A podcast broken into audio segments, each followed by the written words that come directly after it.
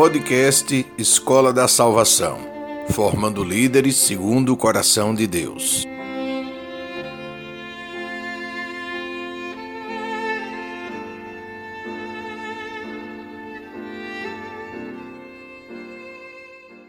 A ignorância e a falta de entendimento da palavra de Deus bloqueiam a nossa visão, endurecem o nosso coração e nos afastam do caminho da salvação. Como podemos obedecer a palavra de Deus se não a conhecemos? Como podemos ser santificados se não entendemos a dimensão da obra feita em nosso nome por Jesus na cruz do Calvário? Como podemos ter fé se não conhecemos o nosso Deus? Como podemos ser salvos se não conhecemos o caminho que nos leva à nossa salvação?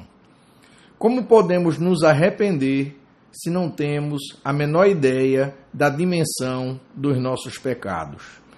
Como podemos morrer para o mundo e nascer para uma nova vida sem conhecer a Cristo? Como podemos ser salvos sem conhecer o plano de Deus para a nossa salvação? É na Bíblia, que a palavra de Deus revelada, onde encontramos o plano de Deus para a nossa salvação.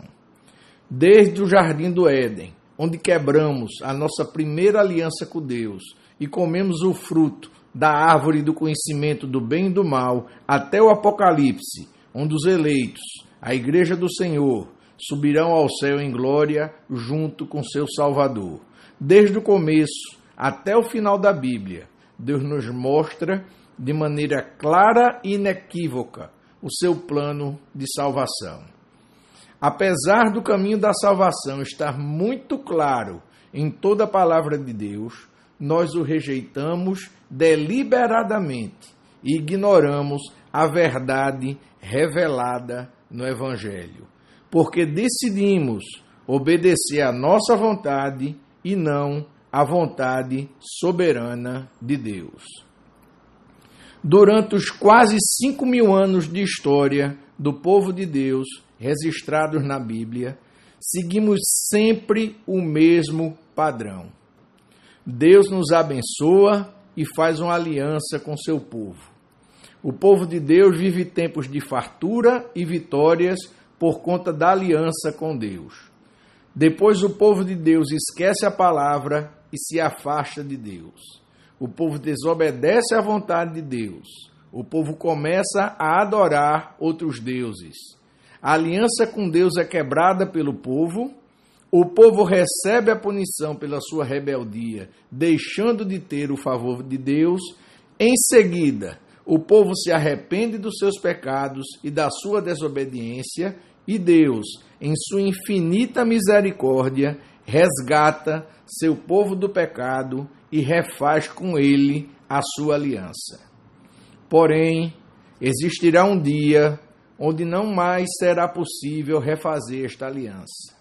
Um dia onde o juízo final vai chegar para todos, onde os filhos de Deus serão separados definitivamente dos filhos das trevas, onde haverá fogo e ranger de dentes para os condenados e cânticos de louvor e vida eterna para aqueles que forem salvos em Cristo Jesus.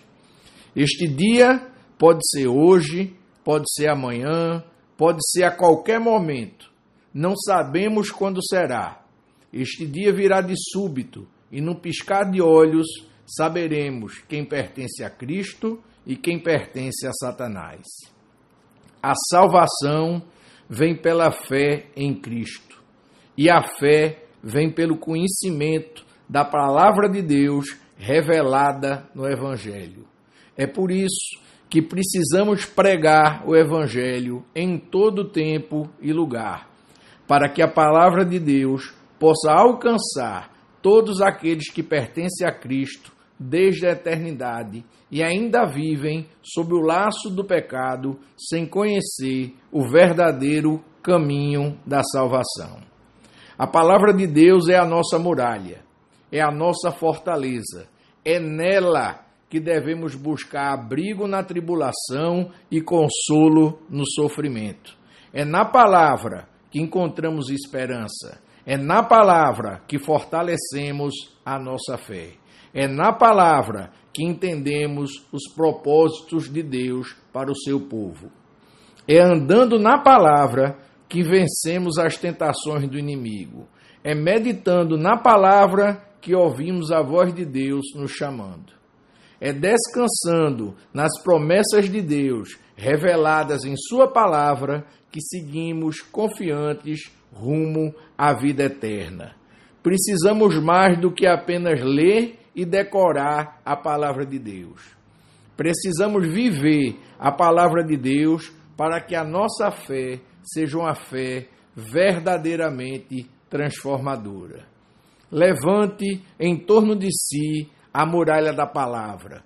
Coloque a palavra de Deus no centro da sua vida. A palavra de Deus precisa estar viva e operando em sua família, no seu trabalho, nos seus negócios, nos seus projetos, na sua empresa e em todos os momentos da sua vida. Faça da palavra de Deus a sua razão de viver.